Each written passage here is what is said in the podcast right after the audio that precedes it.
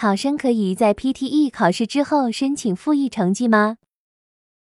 嗯，呃，PTE 考试呢，如果你要是跟官方提出来，你想要去申诉，你想要去 rescore 的话，那么他们通常呢会给你发一封很官方的一封邮件，他们会告诉你，你可以去复议，但是复议成功的几率非常非常小，因为他们，而且呢他们会说，我们只会把你的这个口语跟写作这两个部分进行一个就是 rescore，其他其他的这个其他的这些项目他们是不会做做这个就是 rescore 的，而且呢他们也说了，就是 rescore 以后呢。话我也只不过是让机器重新再过一遍，所以呢，就是说机器的话呢，就是过一遍跟过两遍、过三遍是没有任何差别的。所以我们大部分的同学的话呢，就是如果说你真的成绩不好的话，我是建议你要从自身要找一找原因。可能你真的是没有达到人家那个分数的一个要求，比如你在讲话的过程当中，你可能真的是不流畅，或者说你真的是可能有一些单词你自认为发音没有问题，但实际上你可能重音呐，或者说有一些元音啊、辅音你可能都是念的错的。所以更多可能是你自己的问题啊。因为机器的话，在这一点上呢，我觉得它是没有办法去去骗人的，